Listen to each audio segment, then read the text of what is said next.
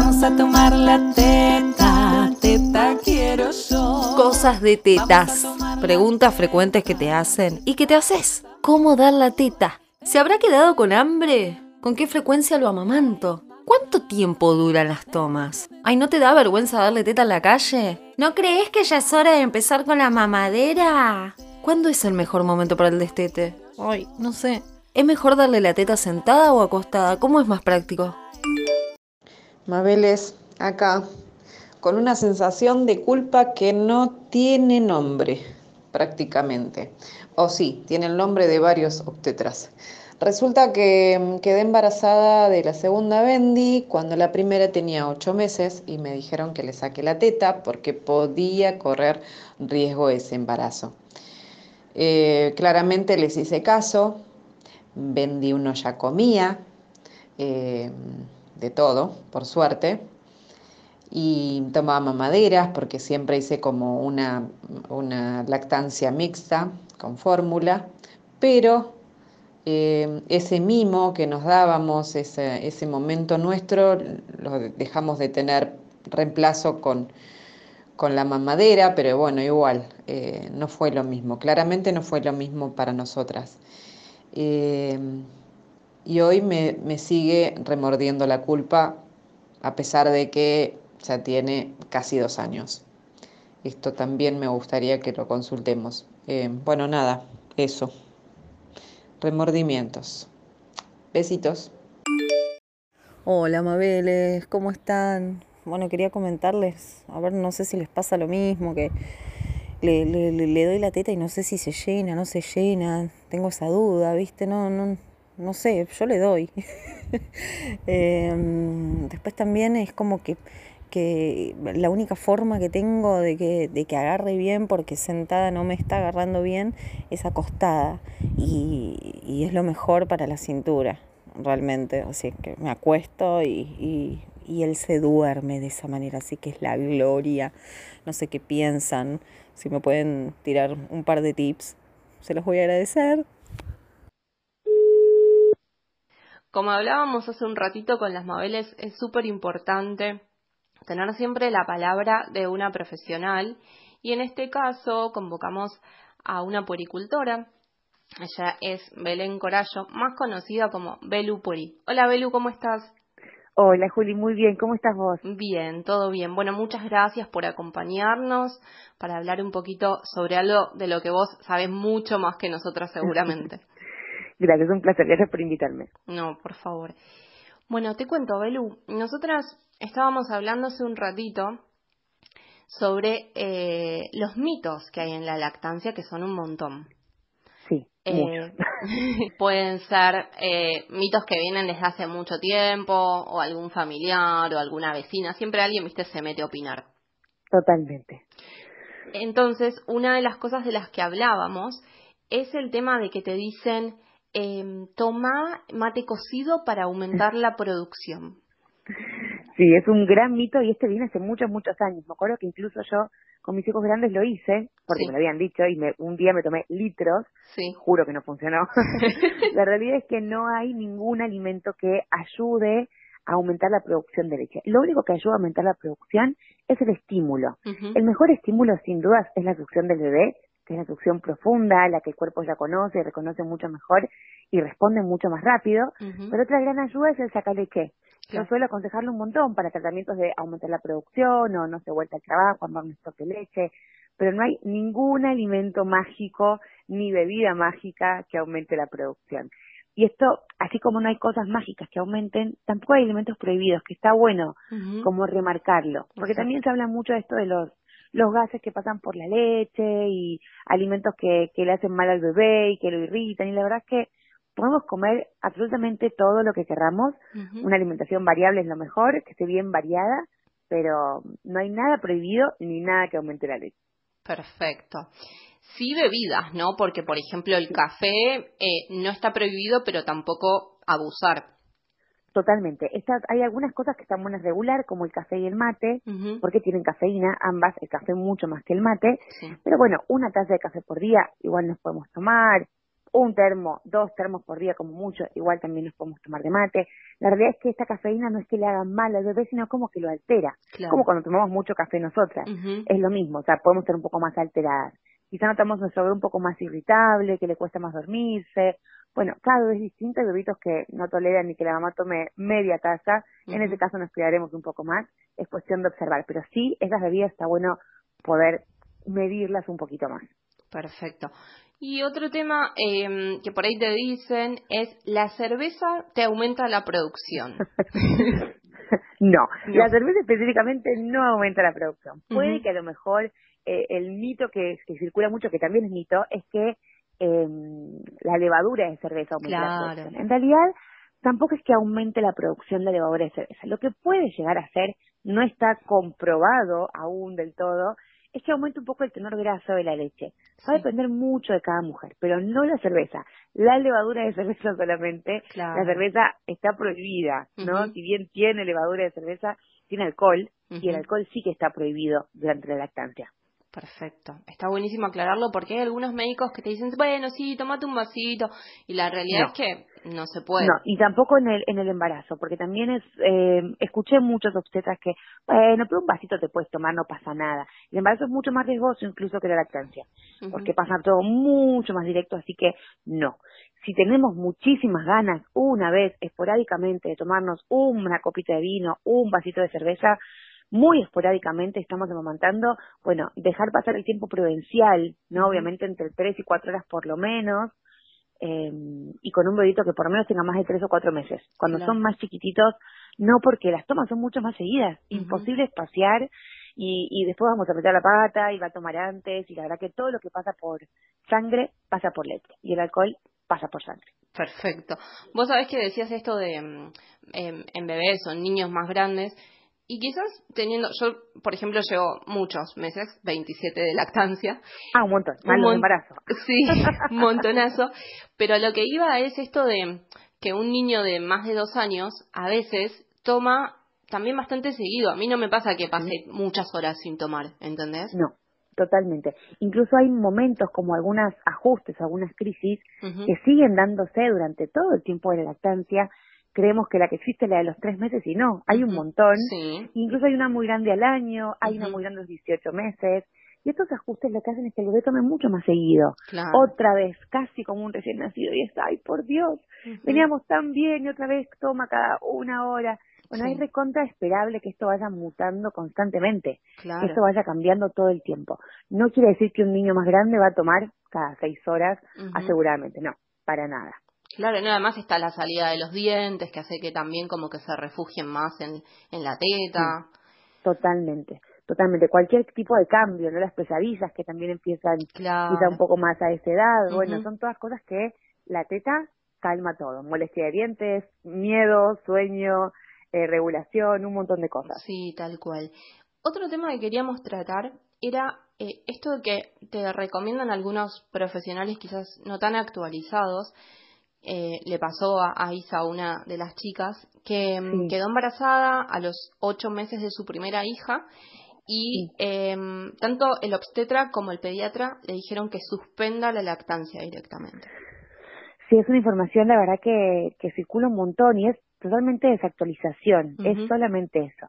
Se llama lactancia en tándem cuando damos la teta estando embarazadas o cuando damos la teta con, a dos bebés, a un bebé y a un niño un poquito más grande, y está súper permitido. La verdad que esto no es quedar embarazadas de nuevo, no es motivo para destetar. Si el embarazo es un embarazo sano, ¿no? Esto, esto sí es súper importante. Si hay un embarazo de riesgo, que puede ser, no sé, presión alta, eh, embarazo múltiple, reposo por alguna indicación, en ese caso es un embarazo de riesgo y nos prohíben tener relaciones, ahí sí también se aconseja cortar con la lactancia, porque la lactancia también, la succión genera oxitocina y esa oxitocina puede generar algunas contracciones. Las mismas que puede generar tener relaciones. Por ese motivo, si no nos prohíbe tener relaciones, claramente que podemos dar la teta sin ningún, ningún problema y no es motivo para destetar si la mamá así no lo desea. Hay mujeres que les pasa, que quedan embarazadas y como es tan hormonal el proceso, a veces sentimos un poco como alguna molestia o algo y puede que quizás esté el deseo de la mamá, bueno, obviamente que es súper respetado eh, ese deseo, pero no por una bajada de, ni de obstetra, ni de pediatra, ni de nadie. Perfecto. Y otro tema importante, ya que eh, nombrabas lo del destete, es eh, que algunos mismos eh, pediatras te dicen, bueno, ya tiene un año, anda reduciéndole las tomas, o ya tiene dos, directamente que deje la teta porque si no, no come, o ya es grande. Hay tanto de esto. Eh, No hay un tiempo, no hay un tiempo, no hay una edad para el destete. Solo podemos hacer hincapié en lo que dice la OMS, que es que hasta los seis meses sea lactancia exclusiva eh, y hasta los dos años o más, en lo posible, se mantenga la lactancia. No podemos decir más que esa recomendación. ¿Y qué es eso? Una recomendación solamente. Cada día elige el tiempo que quiere dar la teta, eh, tomar teta, y eso es lo, ideal y lo perfecto que ustedes sean las que pueden decidir. La teta siempre es alimento, tenga la edad que tenga. Obvio que en un bebito menor de seis meses es su alimento, todo, su alimento, su único alimento, Exacto. el año es alimento principal, aunque coma la teta sigue siendo el alimento principal. La teta o la leche maternizada en caso de que tome fórmula.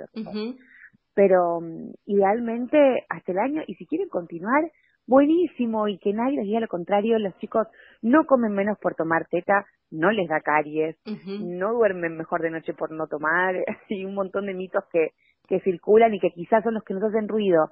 Cuando estamos tan cansadas, es como, uy, ¿será que si a lo mejor le saco la teta, va a dormir mejor? Claro, no es que va a dormir de corrido porque no toma No, no, no. Exacto. Recibe a los seis años el sueño circadiano y es parecido al nuestro y pueden dormir de corrido. Antes hay despertares como niños que toman teta y que no lo toman todo el tiempo también, porque es lo natural. Claro. Vos justo mencionabas el tema de las caries. A mí me ha pasado de, llevar a, a, la odontopediatra a mi hijo y que me diga, bueno, pero que tome la teta y después lavale los dientes y a dormir. Y la realidad es que él se duerme muchas veces tomando la teta. O suelta la teta y quiere que lo acueste, ¿entendés? Sí, no, no, no, no es para nada necesario. La realidad es que no. Sí es importante que a partir de cuando empiezan a salir los dientes, haya lavado de dientes, porque está re bueno así hacerlo, pero no que después de la teta, porque no es que se comió un caramelo. No, nada que ver. Obvio que la leche tiene un poquito de azúcar, sí, es, es parte de las cualidades que tiene, pero no podemos comparar con ningún otro alimento que tenga azúcar. No es necesario lavar los dientes porque si no, aparte tenemos que hacerlo todo el tiempo, porque toman teta muchas veces en el día. Sería casi imposible. No, no es necesario, de verdad que la leche materna no da caries. Eso es clave, no da caries. Es muy, muy importante remarcarlo. Y por último, hay algo muy bueno que está circulando en estos últimos tiempos, que es con respecto a las defensas. Sabemos las defensas que tiene la leche materna, pero en este momento de pandemia y mm, que se habla eh, sobre el COVID y la efectividad de la leche materna sobre el virus ni hablar, está buenísimo. La verdad que súper comprobado que desde el calostro y por sobre todo el calostro tiene una cantidad de defensas impresionantes, pasa una carga inmunológica muy, muy grande y eso se mantiene toda la lactancia.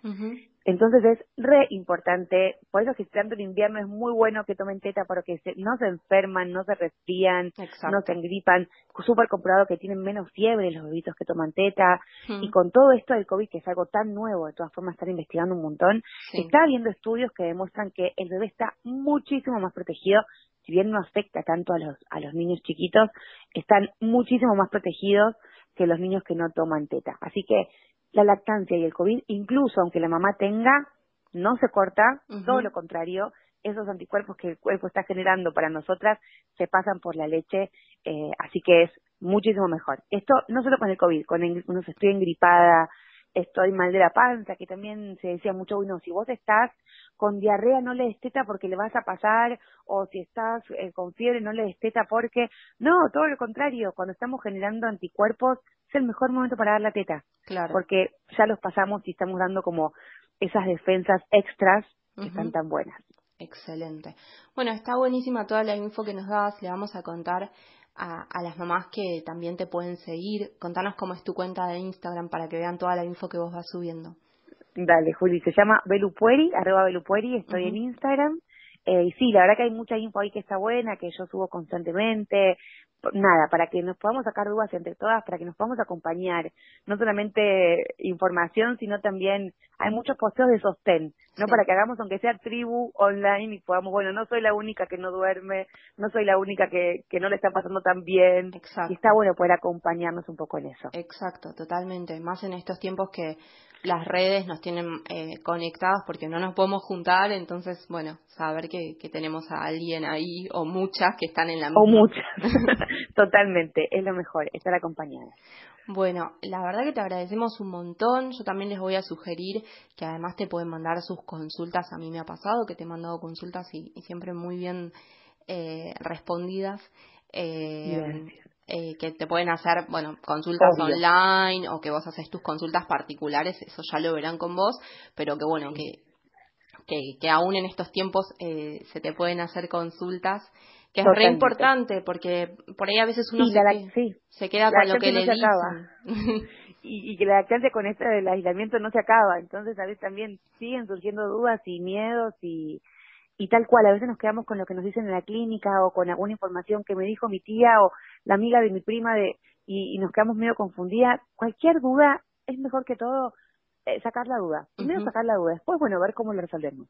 Pero es verdad esto, se puede hacer esto, no se puede hacer esto, lo que fuere, pero primero primero sacar la duda. Perfecto. Bueno, clarísima toda la info. Te vamos a agradecer un montón una vez más por habernos acompañado, por tu tiempo, por tu paciencia. Y bueno, Un cualquier placer. cosa estamos en contacto. Dale, lo que necesiten, obviamente, encantada. Bueno, muchísimas gracias. De nada, Juli, un beso grande para todas. Así pasaba nuestro primer capítulo, Cosas de Tetas.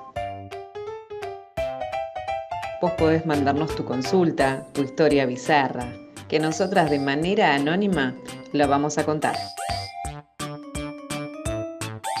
Enganchate con las Mabeles y contanos todo, porque vas a poder participar de muchos sorteos.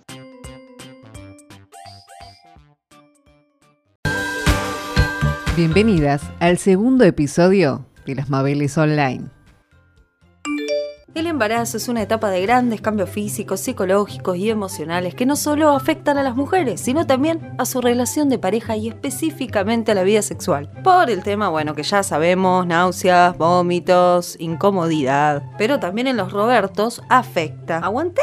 El deseo genital aumenta y en otros disminuye. ¿Por qué? Porque temen dañar al bebé. ¿Es un mito o es una verdad? Sin embargo, también hay muchas mujeres que quieren darle matraca todo el día. Ah, no lo tenía que decir.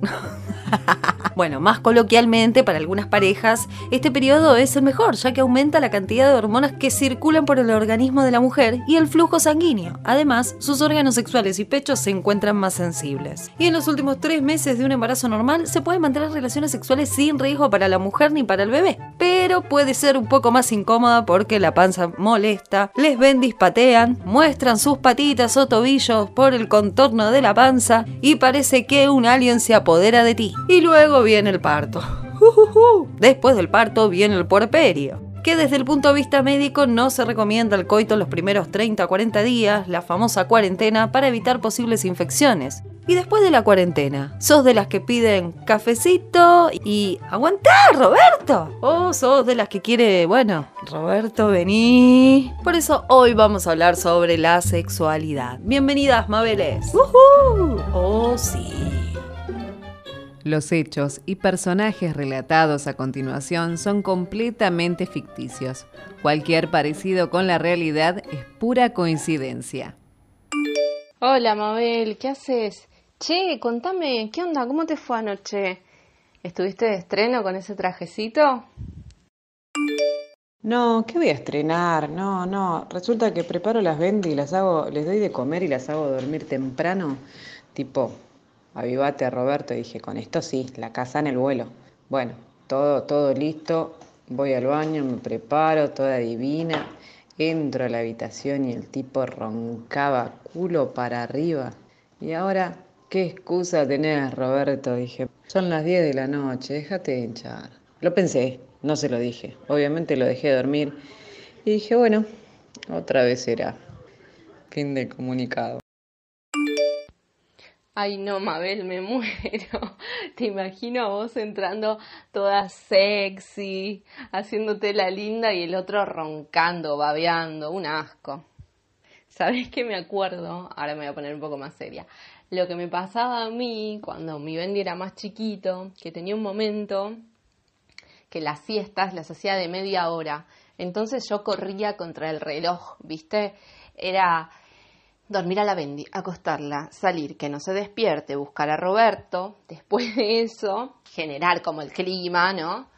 Eh, porque vos salís así como toda en tetas, y media hora, o sea, y después te dicen, vos cuando duerme la Bendy, dormí.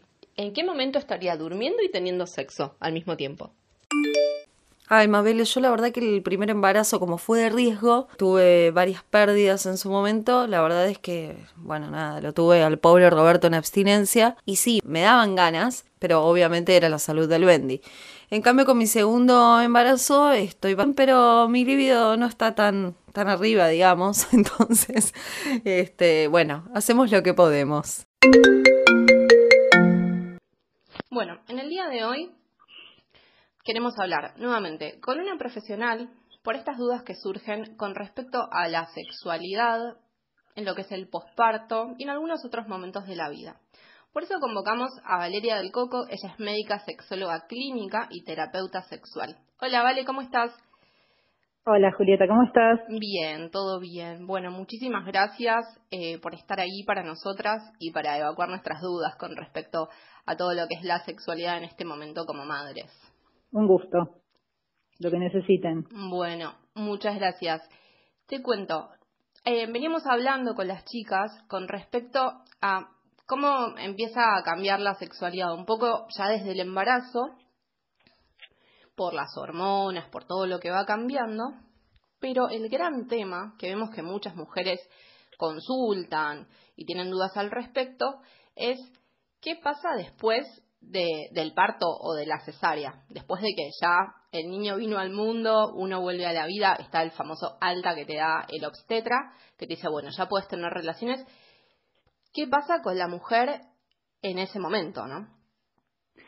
Sí, bueno, al principio, igual, esto es quizás estamos pecando en generalizar, siempre recordemos que cada persona es un mundo, ni hablar cada pareja. Exacto. Así que bueno, puede no cuadrar al 100% con la experiencia de todas las chicas que nos estén escuchando, pero eh, la realidad es que em, en general, si estás dando la teta, es muy probable que en los primeros meses, debido a la fluctuación hormonal, a la modificación hormonal respecto al embarazo, tengas una caída, un descenso importante del deseo, porque además, eh, digamos, eh, está toda la, más allá de, lo que es hormonal, toda la atención está puesta en el bebé, en este nuevo integrante, en, nuestra, en este nuevo vínculo, ¿no? Entonces, es absolutamente esperable que eso suceda. Hay mujeres que no lo transitan así, pero bueno, te repito, la sexualidad es un conjunto de, cuestiones que no solamente pasan por lo biológico, sino que también tiene que ver con factores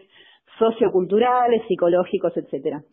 Pero bueno, es esperable que haya un descenso de la libido. Cuando pasan los primeros meses, seis, los primeros seis, ya lo que va a desencadenar la lactancia tiene más que ver con un estímulo de succión. Entonces, como ya no es tan hormono dependiente como al principio, se empiezan a acomodar un poquito las cosas, que te repito, no es lo mismo en todos los casos, pero suele suceder.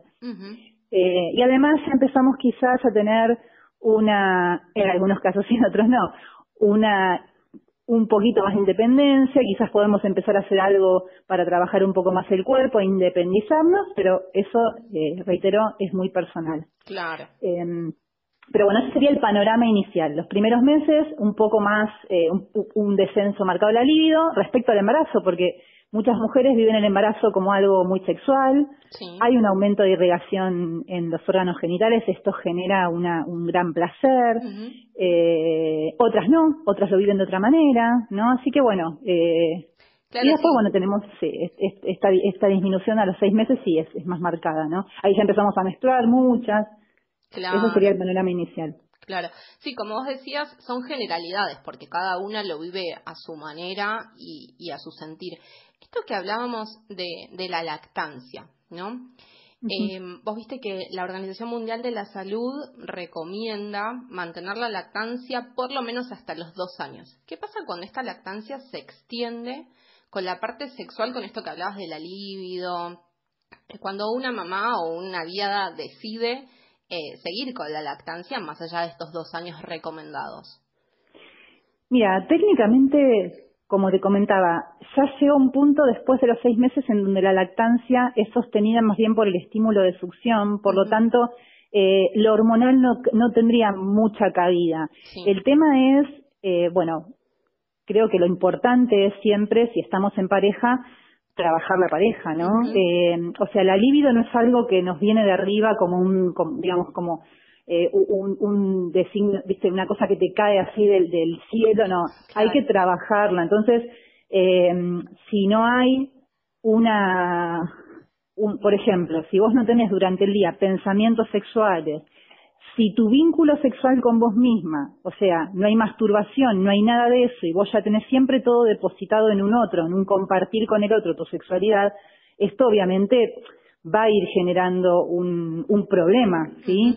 O sea, va a ir generando una, una falta de comunicación sexual con la pareja. Entonces, bueno, eh, en sí no habría dificultad desde el punto de vista biológico, o sea, yo no le veo ningún impedimento ni ningún problema que se sostenga la lactancia lo máximo posible en relación a las relaciones sexuales, ¿no?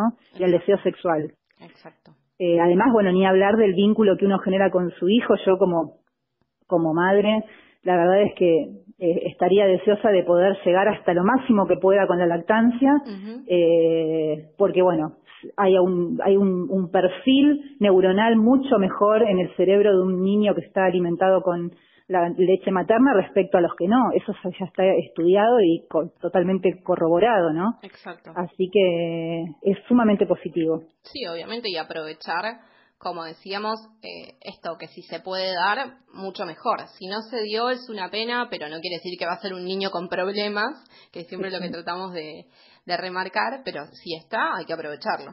Exacto, o sea, sabemos que hay hay personas que no pueden amamantar por cuestiones biológicas, psicológicas, del motivo que fuere. Hay leches que vienen suplementadas con los ácidos grasos que un bebé necesita para tener un cerebro bien desarrollado, pero es indudable que lo natural siempre eh, va a tener un plus, ¿no?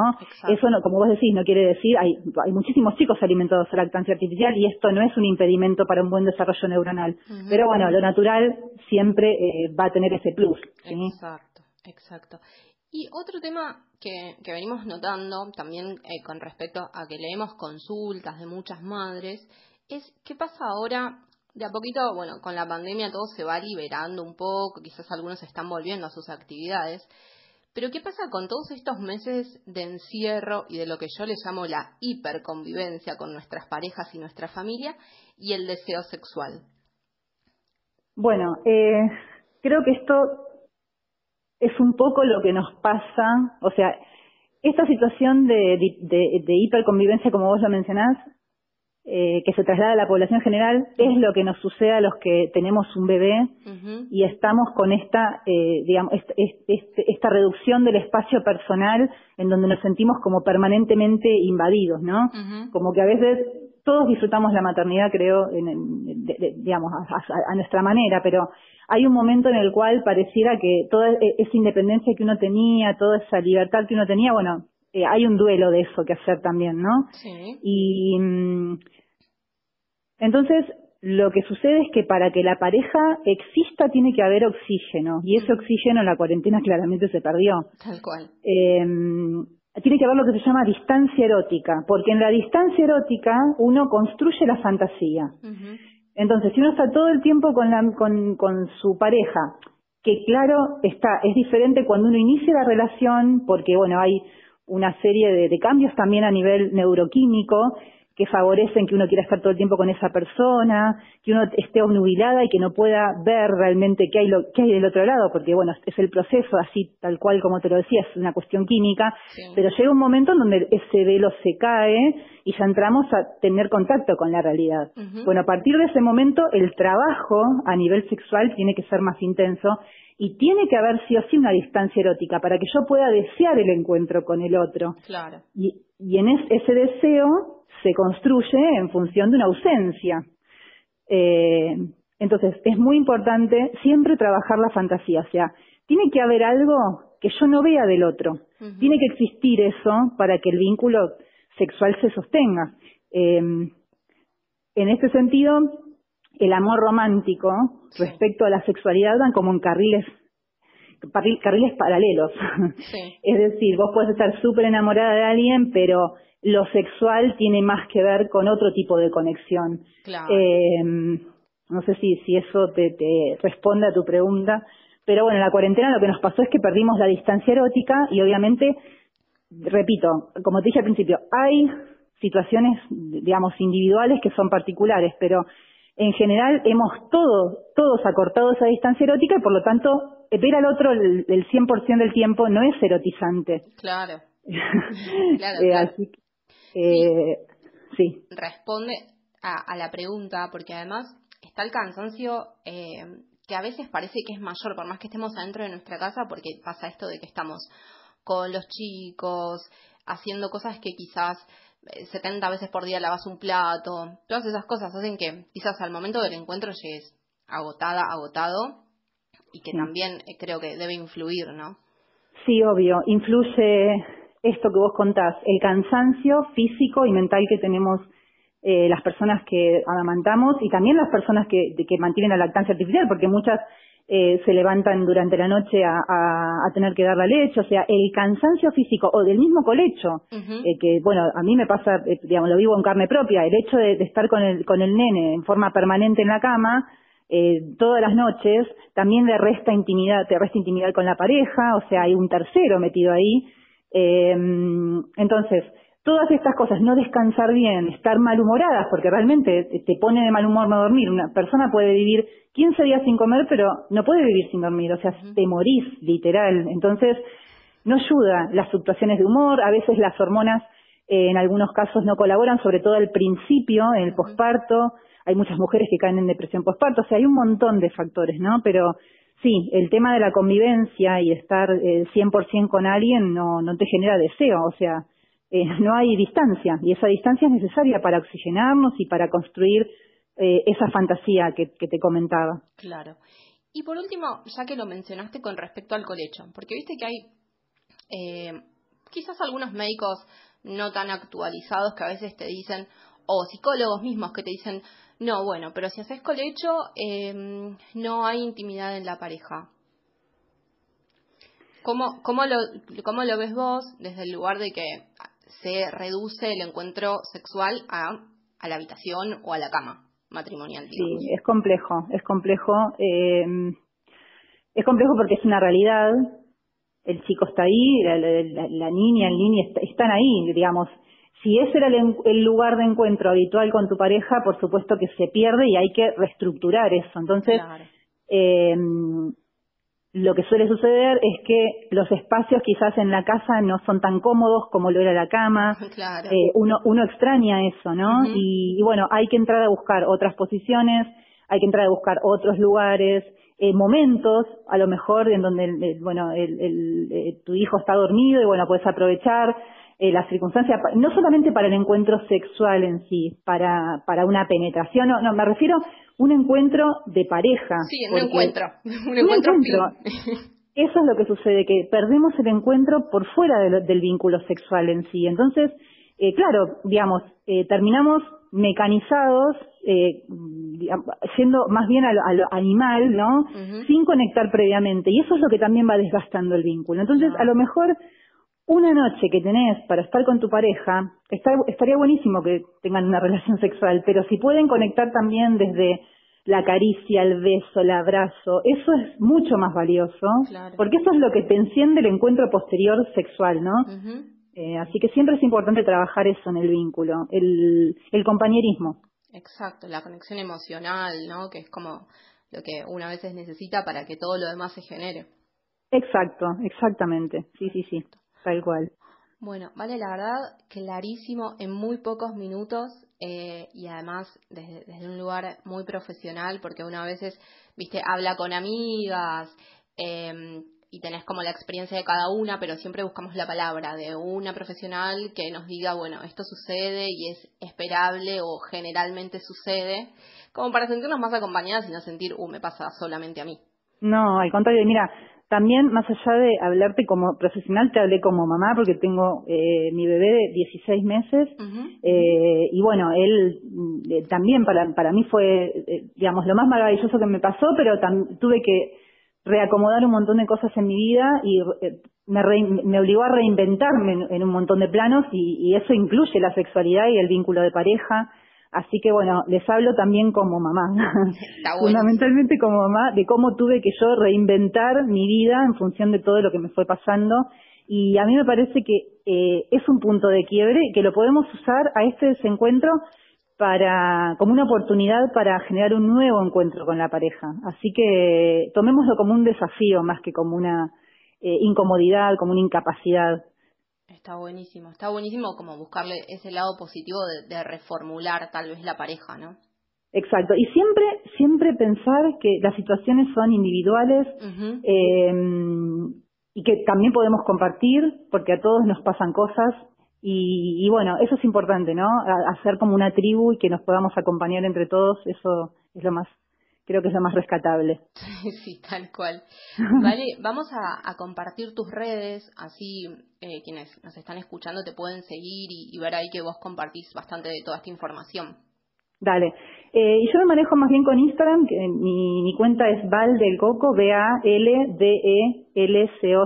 Perfecto. Y bueno, todos los que necesiten un acompañamiento, un apoyo, eh, como madre, como sexóloga, como persona, lo que necesiten, cuenten conmigo. Buenísimo.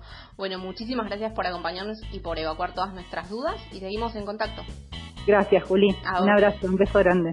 Esto fue Las Mabeles Online. Nos encontramos en el próximo episodio.